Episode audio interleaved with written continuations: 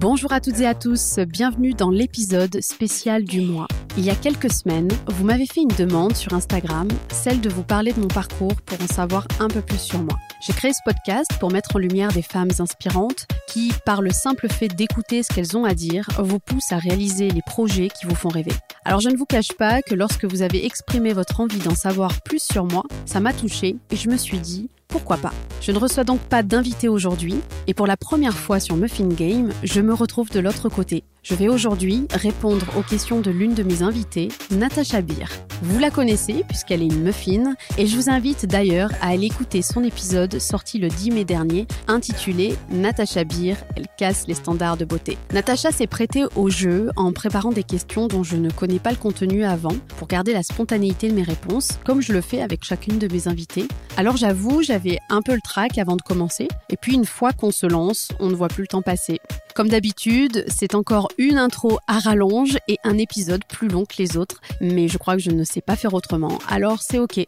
En même temps, pourquoi devrais-je écourter les bons moments qu'on passe ensemble ici? Je vous livre des morceaux de ma vie, un peu personnels, de mon enfance et de ce qui m'a construite, de mes galères, de la carrière que j'ai bâtie sans faire de grandes études, voire pas du tout, euh, de ce qui me pousse à mener plusieurs projets en même temps. C'est donc un épisode très complet et très intime. Mais avant de rentrer dans le vif du sujet, j'avais très envie de vous parler de l'immersion Aloha qui se déroulera sur l'île du Levant dans le Var, dans le sud de la France, en septembre prochain. Euh, j'ai réservé une villa de rêve sur le front de mer pour vivre une expérience unique avec un groupe de 12 femmes. Et durant 4 jours avec mon équipe, je vous transmets euh, l'art de vivre que je pratique depuis plus de 10 ans dans ma sphère privée et que j'ai décidé de vous partager pour vous aider à vous délester du regard des autres et vous autoriser à être vous-même. L'idée est de mettre en pratique tout ce que l'on conscientise ici, comme dans mes coachings, et qu'on le vive en vrai, ensemble, sur cette île paradisiaque. Je vous mets donc le lien juste en barre d'infos pour que vous puissiez nous rejoindre et n'hésitez surtout pas à me contacter en privé si vous avez des questions. Je me ferai une joie de vous y répondre.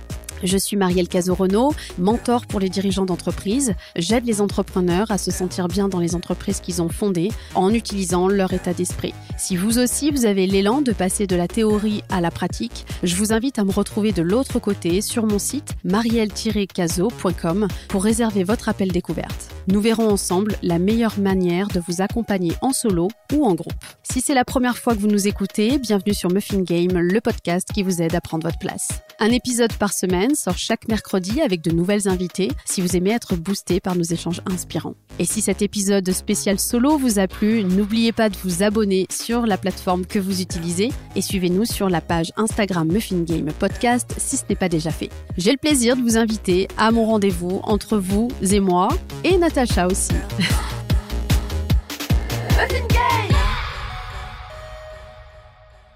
Bonjour Marielle. Bonjour Natacha. Et bienvenue sur Muffin Game. Merci, ça fait bizarre d'être de l'autre côté. Je comprends. C'est un plaisir de te recevoir sur ton podcast. bah moi aussi, plaisir largement partagé. Et je suis très honorée de d'être à, cette place où je vais te poser euh, des petites questions pour que tout le monde puisse en apprendre plus sur toi et, te connaître plus intimement. Oui, parce que je crois que c'était euh, demandé. Donc euh, j'ai l'impression aussi. Donc j'ai le trac, hein. ça fait quelque chose d'être de, l'autre côté. Je le vois parce que du coup moi je te vois en vrai, donc mais ça va bien se passer. et J'ai vraiment fait des questions hyper intéressantes, je pense, qui pourront faire en sorte que tout le monde te connaîtra un petit peu mieux. Oui, la ça vraie me fait plaisir que ce soit toi qui le fasse, euh, donc euh, non ça va être chouette. Ah ok, je me réjouis, j'ai hâte. On commence? Allez, ready. C'est parti. Alors, si tu devais te décrire en trois mots, que choisirais-tu? Waouh, ça commence fort me décrire. C'est pas toujours évident de parler de soi, mais c'est important, je trouve. Et qui je suis en trois mots? Si tu devais te décrire toi en trois mots, euh, ça peut être vraiment un ensemble de choses qui te représentent en fait. Hmm, je dirais sensible. Il faut que je développe ou tu veux juste les mots? Ça peut être intéressant de développer en quelques mots à, chaque fois que tu.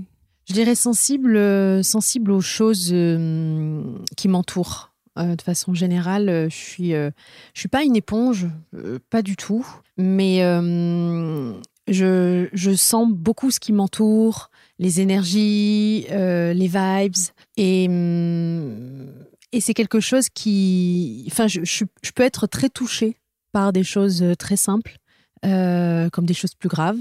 la cause féminine, par exemple, c'est quelque chose qui me touche profondément et qui euh, c'est pas touché dans le sens où ça me, ça me rend vulnérable. Ça me touche dans le sens où ça peut me révolter et ça crée une forme d'énergie où, tu vois, ça, me galvanise sur euh, OK, je passe à l'action, je fais quelque chose, je contribue. Enfin, voilà. Bien sûr. Donc, euh, quand je dis sensible, c'est ça c'est que hum, je, je, suis ultra connectée aux, aux, choses qui peuvent me faire du bien comme du mal et me dire qu'est-ce que je peux en faire à chaque fois. Voilà. Euh, un deuxième mot, euh, je dirais entière. C'est quelque chose qui me définit depuis toujours et que je sais que je suis comme ça. Euh, j'ai pas de, juste milieu en fait. C'est tout ou rien. Ouais, je vais pas euh, t'aimer un peu, ouais. encore plus maintenant. Je veux dire, à mon âge, je, vais avoir 37 ans. je perds plus mon temps en fait avec des demi-mesures et c'est pas du tout la vie que j'ai envie de mener. Moi, je veux une vie exaltante, je veux une vie brûlante, je veux pas une vie tiède. Voilà. Et pour moi, la demi-mesure, c'est le tiède. Donc, c'est le moyen. Et donc, euh, bah, moi, je veux le meilleur, je veux, je veux ce qui me fait euh, vibrer, je veux ce qui m'enivre. Voilà. Et donc, je crois que même dans mes relations aujourd'hui, c'est ce que je cherche peut-être inconsciemment, euh, des, relations où on a des conversations profondes, où on, a, on voit la vie de la même façon euh, et, où on s'autorise beaucoup de choses. Je crois qu'aujourd'hui, je m'entoure beaucoup de personnes comme ça. Mon entourage a beaucoup euh, bougé depuis ces derniers temps. Et euh, parce que moi-même, j'ai bougé. Tu as fait une espèce de tri dans, dans les choses qui t'entourent, dans les relations qui te faisaient peut-être un peu plus de. dans lesquelles tu te reconnaissais plus trop? Je crois que la vie a fait son job aussi. Euh, la vie ne nous veut pas de mal. On en parlait hier soir d'ailleurs, ça en off. Euh, la vie ne nous veut pas de mal et, je pense que sur ma route, euh, oui, il y en a qui sont partis et sur le coup, tu dis merde, fais chier. Et en fait, avec le recul, tu dis non, en fait, c'est bien. En fait, c'est bien parce qu'on n'avait plus trop grand chose à se dire, que finalement, ouais, bof, c'était moyen. Voilà. C'est ça. Et donc, la vie, je pense, fait vraiment son taf naturellement. Et puis après, il y a des relations aussi qui, euh, que l'on garde parce qu'il faut garder. Euh, je pense aux liens de sang, aux liens d'alliance. Inévitablement, bien tu sûr. Vois, où tu dis, euh, bah non, je peux pas, je peux pas ne plus voir mon cousin, mon père. Enfin, tu vois. Oui, non, non, oui. je vois ce que tu veux dire. Ben ça, moi, je me l'autorise depuis peu. Mais je me l'autorise parce que même dans mon... Ça, ça, arrive que dans mon entourage très très proche, il y ait des gens qui m'amènent une forme de toxicité toxicité dans ma vie et que tu te rends compte en fait quand tu vas les voir que quand tu reviens t'es pas bien mhm. que tu mets quelques jours pour t'en remettre que quand il faut retourner les voir tu as une petite boule au ventre enfin mhm. c'est pour moi c'est des indicateurs qui sont hyper importants bien sûr et sur lesquels il faut être sensible justement donc tu vois pour moi la sensibilité elle m'aide énormément et euh, on va partir un peu dans tous les sens, mais c'est pas grave. Je reviens à la sensibilité. Euh, on m'a toujours appris qu'il fallait être forte. on m'a vraiment. Donc j'ai ce, j'ai toujours eu un peu ce caractère de, euh, tu vois, le combat, la lutte, mhm. la résilience. et donc c'est un schéma que j'ai eu pendant au moins 15 ans qui a été euh, fondateur parce que ça m'a amené euh, là où je suis aujourd'hui. Donc c'est bien, mais en fait c'est que c'est usant sur la mhm. durée, c'est fatigant. Moi ça m'a éreinté et en fait euh, je me suis dit mais est-ce qu'il n'y a pas un autre schéma possible et plus agréable? Tout à fait. Et c'est là que j'ai découvert en fait qu'on pouvait passer de, de la résilience à la confiance la confiance en la vie, la confiance en soi, et que les choses, on n'est pas obligé de combattre ou de lutter pour, pour obtenir ce que l'on veut. Et en plus, j'ai cette croyance qu'on n'obtient pas ce que l'on veut, on obtient ce, que, ce en quoi on croit. Donc, euh, tu vois, ça, j'ai complètement changé de paradigme avec ce, chemin d'introspection que j'ai fait euh, il y a maintenant euh, 4 ans. Voilà. D'accord. On est parti dans tous les sens, mais on adore. Non, mais c'est le but du podcast, c'est le but. Je sais ce qu'on aime. Donc euh, oui, sensible, entière, et, hum, et c'est une vraie. Alors ça peut déranger, mais euh, aujourd'hui, je crois que je m'en fous un peu de déranger, mais vraiment royalement. Aujourd'hui, ça a plus d'impact, ça me glisse euh, dessus. Si je dérange, au contraire, je trouve que c'est un cadeau. Si je dérange, ça veut dire que j'ai un positionnement, c'est que j'ai une personnalité, c'est que. Et puis, je crois que j'ai pas envie de plaire à tout le monde en fait. Je crois qu'il y a vraiment. Parce que du coup, ce serait plaire à n'importe qui. Ouais. d'accord. Ouais. Et puis, euh, si tu veux, j'ai pas envie. En fait, comme pendant ces 15 années de résilience, j'ai porté un masque. Mhm. Vraiment un masque social. Et euh, vraiment, j'étais le produit parfait qui répondait aux attentes de la société, aux attentes de mes parents. Euh, tu vois, avec le, job parfait qui va bien, le mhm. salaire qui va bien, les conditions qui vont bien, la maison qui, vont, qui va bien. Enfin, tu vois, tout le truc. Oui, une espèce de ligne de conduite qui finalement, en fait, pour certaines personnes, nous emmerde un peu. Enfin, bah, en fait, je, je commençais à me faire royalement chier, en fait. C'est ça. Euh, C'est pas fait pour tout le monde, je pense. C'était pas- facile, c'était. euh, ça roulait. Euh, Oui, ça. Tout allait bien. hein, euh, mais tu vois, quand tu pars euh, le matin bosser, que tu pleures, tu vois, euh, Mhm. moi je faisais monter Limar Lyon euh, en pleurant. Et arrivé à Lyon, j'arrêtais de pleurer tous les matins. Il y a un petit souci quand même, tu vois. Et en fait, pendant longtemps, j'ai cherché pourquoi je pleurais. Donc, tu sais, tu, tu cherches d'abord les réponses à l'extérieur. Donc, est-ce que c'est ton taf? Ben non, en soi, tout se passe bien. Est-ce que c'est ton patron? Non, il est top. Est-ce que c'est tes collègues? Non, ils sont super. Est-ce que c'est tes clients? Ben non. Est-ce que c'est tes conditions? Non. En fait, tu vois, tu check Mhm. et tu dis, mais de quoi tu te plains? Pourquoi C'est quoi ce caprice, quoi? Tu vois, tu te, Oui, oui, bien sûr. tu te dis ça. Et parfois, c'est bien plus profond que ça, en fait, hein, finalement. Et en fait, donc tu cherches, tu cherches, tu trouves pas, puisque en fait, les réponses, elles sont pas à l'extérieur, elles sont, elles sont à l'intérieur. C'est ça. Mais j'en avais pas conscience. Et je me dis, merde, je comprends pas, quoi. Tout est parfait et pourtant ça va pas, quoi. Ça me rend pas heureuse le, le truc parfait. Et quand tu commences à faire ce travail d'introspection, donc d'intériorité, Mhm. etc., tu fais, ok, je comprends mieux. Et en fait, effectivement, c'est plus profond et hum, ça vient chercher sur le sens que tu veux donner à ta vie. Et je crois que moi, ça faisait des années, des années que je vivais la vie des autres, que, que les autres voulaient que je représente ça. Et donc, j'avais répondu comme la bonne élève à ce qu'ils attendaient de C'est moi. ça, t'as bien coché les cases. euh, Parfait, voilà. Et une fois que tu l'as fait, tu dis, je, je, c'est pas, c'est pas pour Non. moi. Et là, tu as un vrai travail de, euh, ok, il faut l'enlever, ce masque. Et il faut oser être toi. Et donc là, c'est un autre travail parce que ça, on ne te l'apprend pas à l'école. mhm. Et donc, je suis passée par plein de choses. D'ailleurs, on le voit sur mon compte Instagram. Je me suis énormément cherchée. Euh, j'ai passé des paliers. Donc, à chaque fois, tu vois Mhm. les gaps que je passe. Au passage, j'ai perdu beaucoup d'amis. Euh, ça, faut le dire. Ça m'a beaucoup impacté. J'en parle très souvent. Euh, j'ai perdu beaucoup d'amis parce qu'ils n'ont pas compris en fait ce que je faisais. Parce qu'avant, j'avais une agence euh, physique avec une vitrine, avec des maisons, avec voilà, donc des produits à vendre. Et aujourd'hui, euh, mon produit, c'est moi. C'est-à-dire que je vends mes services d'accompagnement et c'est moi. Et ma vitrine, c'est ma page Instagram. Tu vois, bon, j'ai mon site, mais au début, j'avais pas de site. Et donc, il faut bien parler de soi pour que les gens te fassent fait. confiance. Tu vois. Et là, j'ai pris une vraie claque. J'ai pris, j'ai pris une vraie claque où euh, tu enlèves ce masque, donc c'est déjà un vrai pas. Euh, et euh, tu as les personnes en qui tu fais le plus confiance qui, qui comprennent pas et qui, et qui te laissent tomber. Et qui, en fait, finalement, à ce moment-là, tu, tu, rem- tu remets même en cause un petit peu l'amitié en elle-même. Tu te dis, OK, ces relations-là, qu'est-ce qu'elles m'apportaient vraiment? Pourquoi est-ce qu'en fait, ils ne comprennent pas mes choix? Est-ce qu'ils étaient vraiment là pour moi ou pour ce que je représentais ou l'image que je dégageais.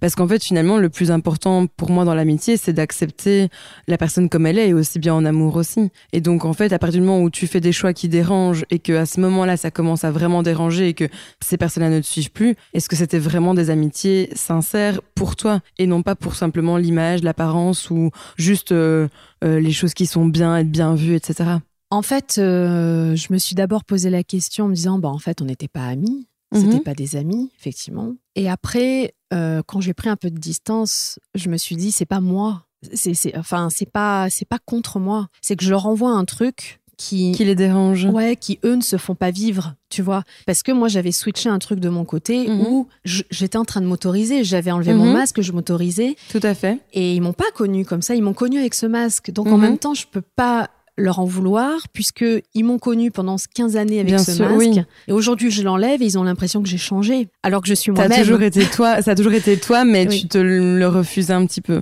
En fait, je m'autorisais pas à être moi parce que je répondais aux attentes des autres. tout à fait Et le truc c'est que tu te dis ben quelque part euh, c'est OK.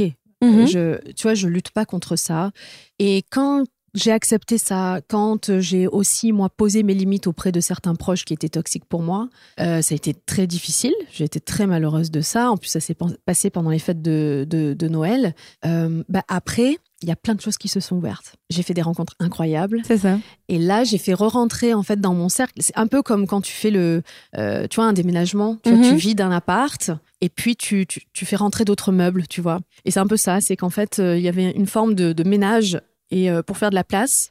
Et en fait, une fois qu'il y a cette place, ça laisse euh, l'espace à quelque chose de nouveau et qui est plus sur ta fréquence. Tout à fait. Et aujourd'hui, je suis hyper contente. D'ailleurs, je me suis fait tatouer ce cercle-là sur la main pour ça. Je, je le vois tous les jours. Et je me dis, voilà, c'est ça mon cercle, en fait. Mon cercle proche, c'est qui je veux, avec qui je veux être en contact régulièrement. Je veux être en contact avec des gens qui m'inspirent avec des gens qui s'autorisent, avec des gens qui osent dire aussi qu'ils ont peur, que là ils se sentent pas bien, que, que là ils se sentent une merde, mais que le lendemain ils se sentent surpuissants. Euh, j'aime être au contact de gens qui sont profondément humains en fait. Et, et j'adore euh, pleurer et rire dans la même minute avec quelqu'un. Et je crois que c'est juste comme ça. C'est, je crois que j'aime avoir des relations qui me font sentir vivante. Je crois que c'est ça. Tout à fait. Et aujourd'hui, euh, aujourd'hui, euh, je suis quelqu'un d'hyper chiante. Je suis, une, je suis, une, piètre amie, vraiment. Je suis pas une bonne amie euh, parce que parce que j'ai pas le temps. En fait, j'ai pas le temps d'appeler une copine pendant deux heures au téléphone parce que,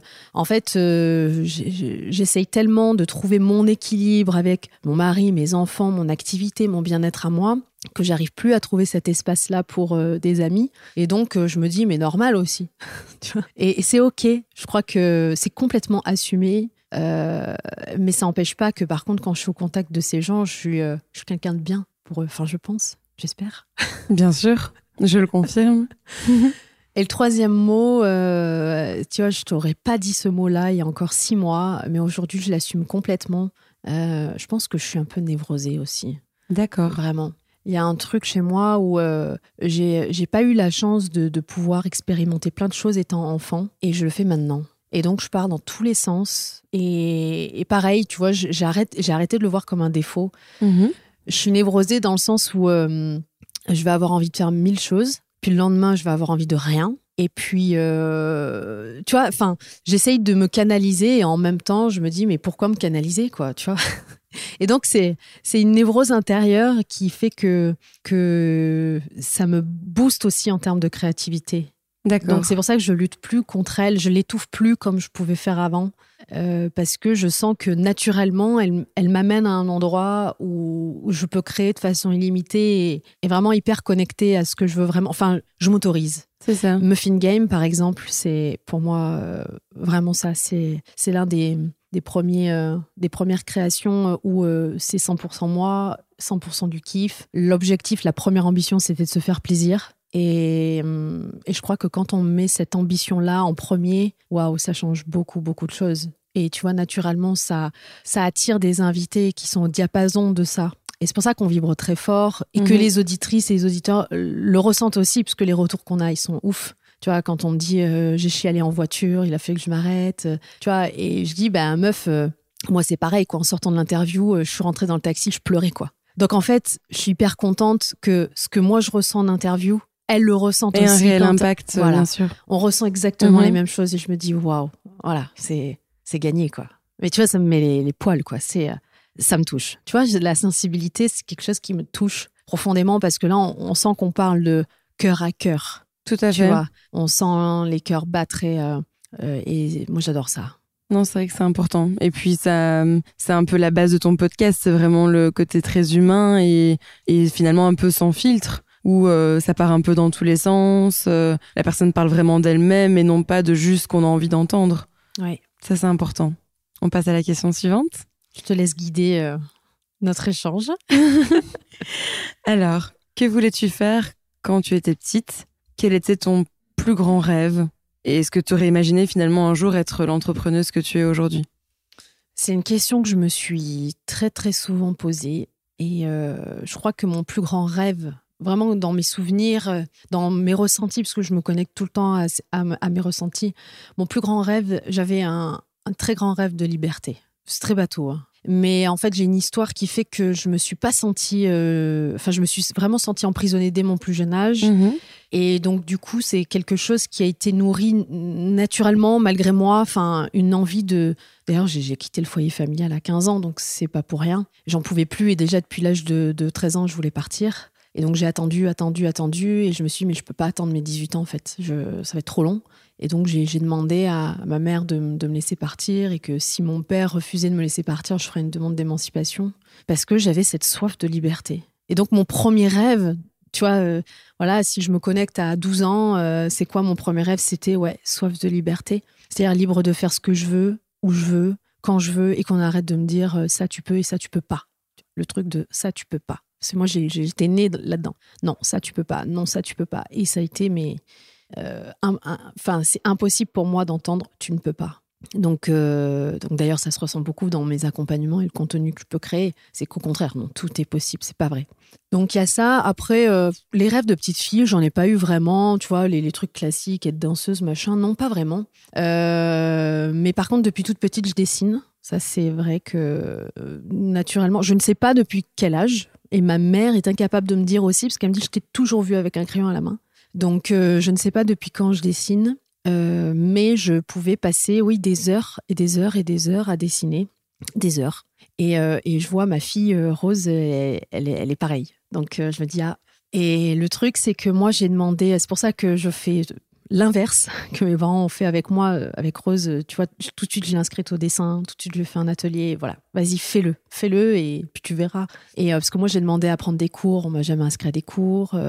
j'ai demandé à faire les cours, à faire les cours du soir. Je m'étais inscrite au cours du soir au Beaux Arts de Valence, mais pendant le Covid, en fait, ça a fermé. Donc, boum, j'ai pas pu le faire. Il y a un peu un rendez-vous manqué avec le dessin, mais tu vas chez moi, il y a des tableaux de moi de partout. Je dis pas spécialement que c'est moi parce que je, m'en fiche. Et j'ai un peu là pour le coup j'ai un vrai syndrome de l'imposteur par rapport au dessin. Et en fait comme je dessinais depuis petite j'avais ce rêve d'être un peu architecte. Tu vois enfin je voulais faire quelque chose avec les le dessin. J'aimais euh, beaucoup l'architecture euh, les belles maisons euh, donc il y avait déjà un truc un peu avec ça. Mais je voulais dessiner je voulais surtout bâtir. Il y avait un truc avec construire laisser une trace laisser une empreinte et puis créer. Et puis on m'a dit c'est pas possible, t'es pas bonne en maths, tu vois, voilà, boum. Et, euh, et en fait, on n'est pas venu développer euh, plus que ça le dessin. Et par contre, j'ai toujours dessiné, dessiné. Et puis, euh, c'est vrai que récemment, un ami à moi euh, m'a proposé de prendre les tableaux qu'il y a chez moi pour en faire une expo. Et euh, j'ai refusé. Je je me sens pas. Ou alors, si je les expose, je veux pas être là. Je veux pas qu'on entende. Je veux pas entendre ce qu'on va dire de mon travail. Enfin, j'ai pas du tout de technique. J'ai jamais appris à dessiner, donc forcément, j'ai pas le niveau. Tu vois Non, j'ai vraiment un syndrome de l'imposteur par rapport au dessin. Mais mais si c'était à refaire, je pense que j'aurais fait quelque chose dans, dans l'art, bien sûr. Euh, je pense que l'art euh, l'art m'a toujours intéressé. Et après, j'ai eu envie de faire du cinéma. Donc euh, moi, c'était tout ce qui était réalisation cinématographique. J'étais passionnée par ça parce que je trouvais que c'était un monde parallèle, en fait. Je crois que moi, pour moi, le cinéma, c'est un monde parallèle. C'est un monde où tu peux tout, justement. Où tu peux tout imaginer, tout te permettre, tout autoriser. Tu peux être mille et liberté, finalement. Personnage, tu vois. Enfin, voilà. Et euh, je crois que c'est ce qui me faisait vraiment rêver. D'accord. Et puis à, 18 ans, du coup 17 ans, j'ai passé le concours pour, euh, pour faire une école euh, d'audiovisuel à Paris, un concours que j'ai obtenu. Et en fait, j'ai jamais trouvé d'alternance, j'ai jamais trouvé de, patron.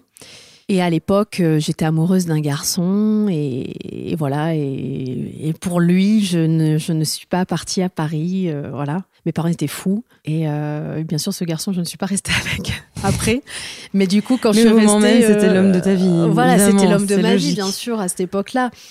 Et donc, je suis restée et puis je me suis dit, merde, qu'est-ce que je vais faire? Donc, tu vois, je passe du dessin à l'architecture, au cinéma, donc vraiment dans l'art et la création. Et là, je me dis, merde, qu'est-ce que je vais faire? Il faut que je mange. Parce que à ce moment-là, je dis à mon père, euh, Bon, bah écoute, je vais faire une école de commerce. Je sais pas où ça me mènera, mais je, veux, je veux faire une école de commerce à Marseille. Je monte le dossier, je présente le dossier et même pas, il ouvre le dossier, quoi. Et il me dit euh, non mais j'ai pas les moyens, euh, j'ai pas l'argent. Je dis non mais tu veux pas regarder quand même au moins mon projet Pourquoi je veux faire ça euh, Ton père. Mon père. Il me dit non non, on n'a pas l'argent. Je dis mais qu'est-ce que qu'est-ce que je vais faire? Il me dit bah tu vas aller bosser. Donc moi c'est pas du tout l'avenir que je voulais et donc j'ai dit bon ben ben non ça va pas être possible et donc j'étais un peu j'étais vraiment paumée à ce moment-là. Et j'étais en bac, j'ai fait un bac STT, un bac technique avec l'option audiovisuelle. Mm-hmm. Et j'adorais parce qu'en fait, le, la semaine, on était en cours et euh, le week-end, on tournait en fait. Et euh, on apprenait tout. C'est-à-dire qu'on était à la fois devant la caméra, derrière la caméra, parce que justement, le but, c'était de, tout essayer, tous les postes, pour après trouver vraiment ce que nous, on voulait. Donc, euh, ce qui est drôle, c'est que dans tout ce que je te décris, j'ai j'ai mis un peu un, panel de tout ça dans mon mhm. activité aujourd'hui, tu vois. Effectivement, c'est justement ce que j'allais dire, qu'il y a vraiment une petite touche. Euh, Il y a un peu de tout. De chaque chose, exactement. Et, c'est évidemment inconscient, mais comme je suis revenue à ce que j'aime vraiment faire, on revient à, à l'enfance, en fait, qui est sans filtre. Et donc, euh, donc on, a fait ça. Et, euh, et à ce moment-là, mon prof de commerce euh, voyait bien que j'étais, j'étais paumée. Et il me prend un peu sous son aile et il me dit Écoute, Marielle, euh, franchement, je pense que tu te trompes. T'es faite pour faire de l'immobilier. Et je lui dis ah bon mais c'est quoi ça consiste en quoi? Il me dit vraiment si tu veux je t'accompagne dans les démarches voilà donc à l'époque il me dit tu vas à la médiathèque tu, tu regardes le BTS profession immobilière puis tu me dis et je vois les, les, les, matières et je vois euh, technique du bâtiment. Et là, tac, ça revient sur quand je dessinais, que je voulais être mhm. architecte. Je fais waouh, trop bien, ça me ramène à ça, génial. Je vais apprendre les techniques. en toi, d'accord. Voilà. Et en fait, je crois que technique du bâtiment, ça, j'ai pas vu le reste. Je crois que je dis rien que pour technique du bâtiment, ouais. D'accord. Et donc je dis ouais, ça me botte bien. J'aime euh, ce qui est beau, j'aime euh, voilà. Et donc, euh, je dis, mais par contre, j'ai pas d'argent. Je, vais faire comment? Il me dit, écoute, c'est un BTS qui te permet de le faire en alternance. Donc, si tu trouves un patron, tu peux faire tes deux ans d'études, mettre le pied à l'étrier, euh, tout ça. Je dis, ouais, mais j'ai pas le permis. Comment je vais faire? Donc, mon père, euh, encore une fois, me dit, j'ai pas le temps, tu te débrouilles pour chercher du travail. Ok, super. Et donc, c'est mon meilleur ami de l'époque qui avait une voiture, qui a pris des jours de congé. Adnan, si tu, si tu nous entends, il a pris, je crois, trois jours de congé. il m'a fait faire toutes les agences immobilières de la Drôme donc on a vraiment fait toutes les, villes, euh, Valence, Avignon, euh, enfin le Vaucluse aussi, euh, toute la région. Et j'ai dû mettre, je sais pas, 50 CV pour trouver un patron. Oh. J'avais trois jours en fait. Il fallait que j'optimise ces trois jours. Ah, c'était intense. Et tout le monde m'a dit non en fait. Et on est là début août, la rentrée c'est septembre. Si j'ai pas de patron et dans ma tête je me dis je veux pas que ça fasse comme l'école d'audiovisuel où j'ai pas de patron et tu vois. Évidemment. Donc, euh, donc je dis non, non, euh, il faut, il faut, il faut quoi. Je me laisse pas le choix. Et donc, j'ai sélectionné trois agences sur Montélimar, parce que Montélimar, c'était le centre de là où j'avais cherché. Et je sélectionne trois agences et je dis de toute manière, je vais les relancer tous les jours jusqu'à ce qu'ils en aient marre, que je les appelle, jusqu'à ce que j'obtienne un rendez-vous. Et donc, j'ai fait ça. Et donc pendant, des jours et des jours, je les appelais trois fois par jour. Je veux un rendez-vous. Non, madame, on vous a dit qu'on prenait pas de BTS en alternance. C'est pas grave, je rappellerai tout à l'heure. Et en fait, ça a marché. C'est-à-dire qu'au bout de trois jours, il y a une agence qui m'a rappelé et qui m'a dit écoutez, on n'en peut plus. Venez, euh, venez, c'est bon, venez. On cherche pas, mais venez. Et, je dis, bon, ok, c'est cool. Donc, je suis revenue. Cette persévérance incroyable. C'est ça. Et, euh, et donc, je suis reçue. Elle me dit, je vous préviens, hein, je cherche pas de BTS en alternance. Je dis, non, mais je suis là en attendant. Et en fait, à la fin du rendez-vous, je signe un, contrat euh, d'alternance. Euh, elle me trouve mon appart et le lendemain, j'attaque. Alors qu'il ne cherchait pas initialement du tout. Il ne cherchait pas. Il me dit, mais euh, enfin, c'était une femme. Mon premier patron, c'était une femme. Et elle me dit, honnêtement, vous avez rien, parce que j'ai, pas d'expérience, j'ai rien du tout. Mais elle me dit, vous avez une persévérance à toute épreuve. Et rien que pour ça, je vous prends. Et donc, c'est pour ça que je dis, quand les gens disent j'ai pas ci, je suis pas ça, je suis pas assez, j'ai pas fait ce diplôme, nani nana, j'ai envie de dire aux gens, franchement, soyez juste vous-même, connectés à pourquoi vous faites ça, mm-hmm.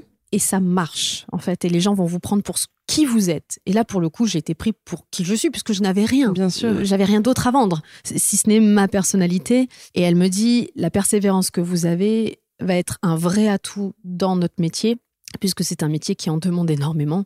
Donc, vous allez réussir, euh, c'est sûr. Donc, j'ai été prise pour ça. Et là, je me dis, waouh, c'est bon, j'ai le pied dedans. Ça se passe très mal. Je fais une année vraiment terrible où je suis en dépression. Elle me fait euh, presque du harcèlement. C'est très compliqué. Elle veut me laisser à la location. Elle me dit que c'est pas possible de me passer à la transac. Et moi, le pas possible, c'est un truc qui me révolte. Donc, si on me dit c'est pas possible, je m'en vais. En fait, je vais ailleurs. Et elle me dit c'est pas possible. Donc dans ma tête, je me dis ok, je vais aller ailleurs. Sauf que si t'as pas de patron, en fait, tu peux pas terminer tes études. Donc je, tiens. Tant que j'ai pas trouvé un autre patron, je tiens et je reste. Et donc euh, j'ai trouvé. Euh, en cours de route, j'ai trouvé un autre patron et, euh, et là, là c'est le début de, de, ma carrière puisque je, je, fais six ans chez lui, je, je reste même après, etc.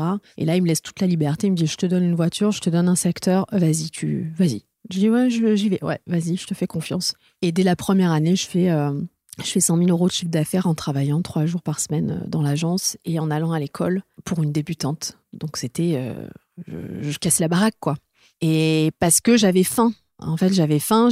Moi, le, le, 12 du mois, euh, ça y est, j'avais plus rien. quoi. J'avais payé mon loyer, mes factures et j'avais mon frigo vide. Donc, j'avais vraiment faim dans tous les sens du terme. Et donc, comme il me donnait une petite commission, c'était pas obligé en alternance, mais pour me motiver, il me donnait une petite com. Bah ouais, ça me motivait. Donc, euh, je faisais euh, du chiffre au-delà. Il m'avait donné comme objectif 80 000 et je faisais les 100 000. Et tout l'argent que je gagnais de mes commissions, je les mettais de côté parce que j'avais dit un jour je veux acheter un appart, enfin voilà. Mais à ce moment-là, j'ai 19 ans quoi. Donc je suis, toute jeune, mais euh, mais voilà, j'arrive sur mon Télémar, je connais personne et je me fais euh, je me fais mon réseau, je me fais euh, je me fais connaître, voilà. Ça démarre comme ça. Ah, c'est fou, c'est fou. C'est très inspirant en tout cas, je trouve. Et je pense que pour euh, tout le monde qui nous écoutera, c'est très inspirant quand tu quand as 19 ans et que justement tu te dis ben j'ai pas fait d'études, euh, qu'est-ce que je vais faire? Enfin beaucoup de gens, j'ai l'impression encore maintenant, moins moins qu'avant bien sûr, mais se disent OK, j'ai pas fait d'études, qu'est-ce qui pourra quand même s'ouvrir à moi? Et je trouve que justement avec ton parcours euh, qui finalement est très inspirant et qui moi pour le coup je n'étais pas au courant de, de tout. Donc euh, ça me fait plaisir d'être de savoir tout ça. Mais je veux dire en partant comme ça de chez toi si jeune en te construisant vraiment seul en ayant finalement beaucoup de refus euh, de la part même de tes proches et c'est ça qui peut finalement aurait pu chez toi euh, engendrer une énorme frustration et que maintenant je comprends mieux pourquoi cette envie de de vivre énormément de choses parce qu'en fait tu as été privé de choses très jeune j'ai l'impression et je trouve que c'est vraiment tout à ton honneur parce que ta réussite, tu la dois qu'à toi et à ta persévérance. Et ça, c'était un des mots qui, pour moi, te décrit, si je peux me permettre le plus. Euh, en quatrième mot, je dirais persévérance. Après, tu vois, je suis plus dans ce paradigme-là de la persévérance parce que j'ai vu aussi ses limites. Bien sûr. Ça m'a pas fait que du bien, mais en même temps, je regrette pas parce que ça m'a amené là où je suis. Donc, mhm. tu vois, c'est ok. Mais je me dis euh, que euh, voilà, il y a d'autres chemins autres que celui-là. En tout cas, ça a été le mien. Euh, et, et, c'est parfait. Mais, euh, mais je pense que quand vous avez des gens qui autour de vous vous disent c'est pas possible, et quand c'est ses propres parents en plus, hein, c'est pas, euh, c'est très très important que ça n'entache pas notre confiance en, nous mhm. et notre estime. Ça, c'est un truc important. Je le souligne parce que hum, si on entache ne serait-ce qu'un tout petit peu cette estime, derrière, on fait plus rien. Votre estime, c'est ce qui est le plus important, en fait. Et moi, j'ai toujours eu, tu vois, c'est pour ça de la résilience et la confiance, ça me parle énormément parce que j'ai, au fond de moi, je savais que je pouvais compter sur moi, que je ne me laisserais pas tomber, que, que, je ne m'abandonnerais pas. C'est-à-dire que je peux, j'ai vraiment pas eu une thune quoi. J'avais même pas, euh, j'avais même pas 10 balles si tu veux pour aller m'acheter un sandwich. J'avais que dalle et je me suis dit, je vais avoir un appart, je vais avoir une voiture, euh, tu vois. Alors oui, c'est sûr que j'ai pas mangé à ma faim pendant au moins deux ans, mais j'étais la plus heureuse parce que je regardais autour de moi, je dis ça ce meuble, c'est moi qui me le suis payé. Ça ce loyer, c'est moi qui le paye tous les mois. Et il y avait un truc où euh, je n'ai besoin que de moi. Oui, une certaine sorte de fierté en fait finalement euh, et qui, est tout à fait légitime finalement parce qu'à 19 ans, même de nos jours, allez, c'est rare d'avoir ce côté euh, bah, d'être euh, déjà indépendante. Euh... J'étais à 17 ans et demi parce que je voilà, suis 17 ans et demi, indépendante financièrement, indépendante émotionnellement aussi, j'ai l'impression, parce que du coup, tu pouvais vraiment compter sur toi-même avant tout et pas forcément une, comme quand t'es jeune te reposer sur une épaule de tes parents bah, j'ai pas eu le choix dans tous les voilà cas. T'as pas eu le choix et donc mais tu aurais pu on va dire bien moins réussir que ça je pense que là, on, on peut quand même dire que tu peux être fier de ton parcours et, et je, je sais que tu as encore énormément de projets en tête et qui ne feront que grandir. Mais je pense que cette soif justement de créativité que tu as en toi et de, et de, de projets et, de, et cette envie de vivre, en fait, je, la, je comprends beaucoup mieux d'où elle vient. Et, euh, et je trouve ça vraiment génial. Je crois que ça m'a donné vraiment cette valeur de la vie qu'on avait et de la vie qu'on pouvait se faire vivre. Et que mhm. vraiment on a le pouvoir là-dessus. Moi, mon point de départ, euh, il n'est pas, il est pas tout beau, tout rose.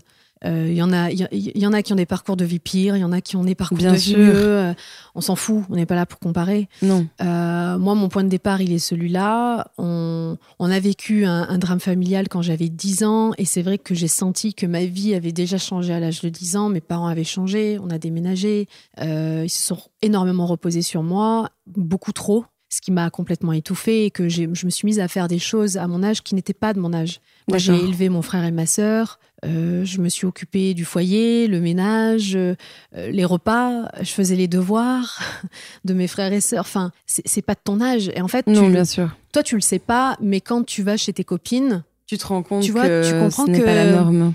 Euh, moi, j'ai pas la même vie. Ah ouais, tu fais du shopping avec ta mère le mercredi après-midi ou tu vas au ciné avec ton père le soir? Je, tu vois, tu vois qu'il y a un, Un il y a un décalage. décalage. Alors, euh, je peux pas dire que j'ai eu une enfance malheureuse, mais en tout cas, ça n'a pas été une enfance épanouissante pour moi et qui, au contraire, euh, a forgé un truc en moi où, ok, on m'a fait grandir un peu plus tôt. Euh, ok, j'ai vu et entendu des choses que j'aurais pu me passer à l'âge de 10 ans. Euh, D'accord. Qu'est-ce que t'en fais, quoi? Tu vois Mhm. et, et c'est juste ça. Et on me dit beaucoup, euh, t'avais de la maturité, mais en fait, tout ça, c'était inconscient, c'était un instinct de survie. Tu vois, à ce moment-là, je me dis pas, on me fait vivre ça. Pas du tout. Tu te dis juste, il y a un truc qui cloche. Je suis pas très bien, euh, j'en ai marre de ce rythme, j'étais fatiguée. Je veux dire, euh, euh, je finissais ma journée, c'était 21h, il fallait que je fasse mes devoirs parce que ben, j'avais pas eu le temps. Tu vois, toutes mes copines en rentrant de l'école, elles avaient le goûter avec leur maman, euh, elles faisaient leurs devoirs, elles étaient chill. Moi, j'avais du taf en fait. Je rentrais à la maison, j'avais du taf, que, euh, que, que- et que après, il fallait aussi que je ramène des bonnes notes à l'école. Tu vois. sûr. Et tu Énormément de pression, en fait, finalement. euh, c'est ça.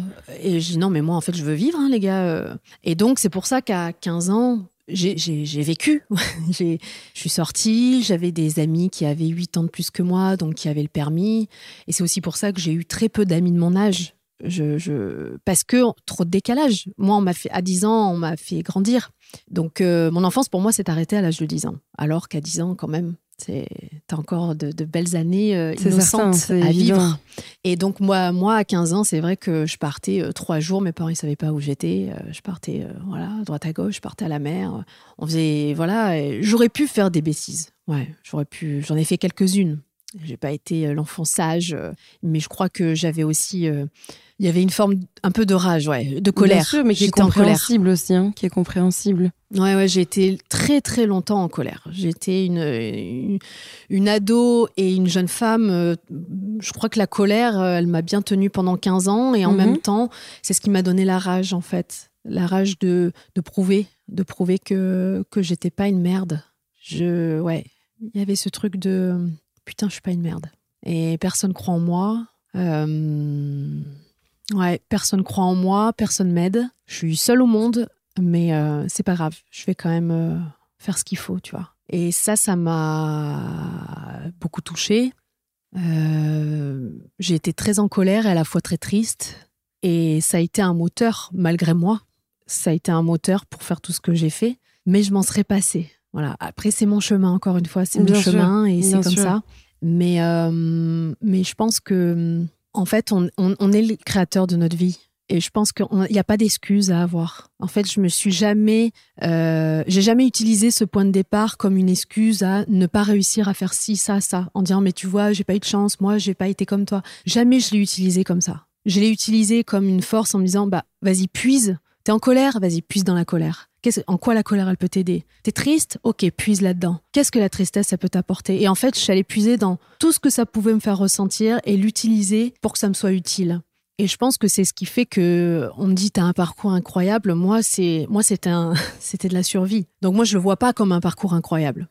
Je le vois comme euh, fallait que je m'en sorte. Il fallait Mhm. que je bouffe. Il fallait que je bouffe et il fallait que j'ai un toit sur la tête. Bien hein. sûr.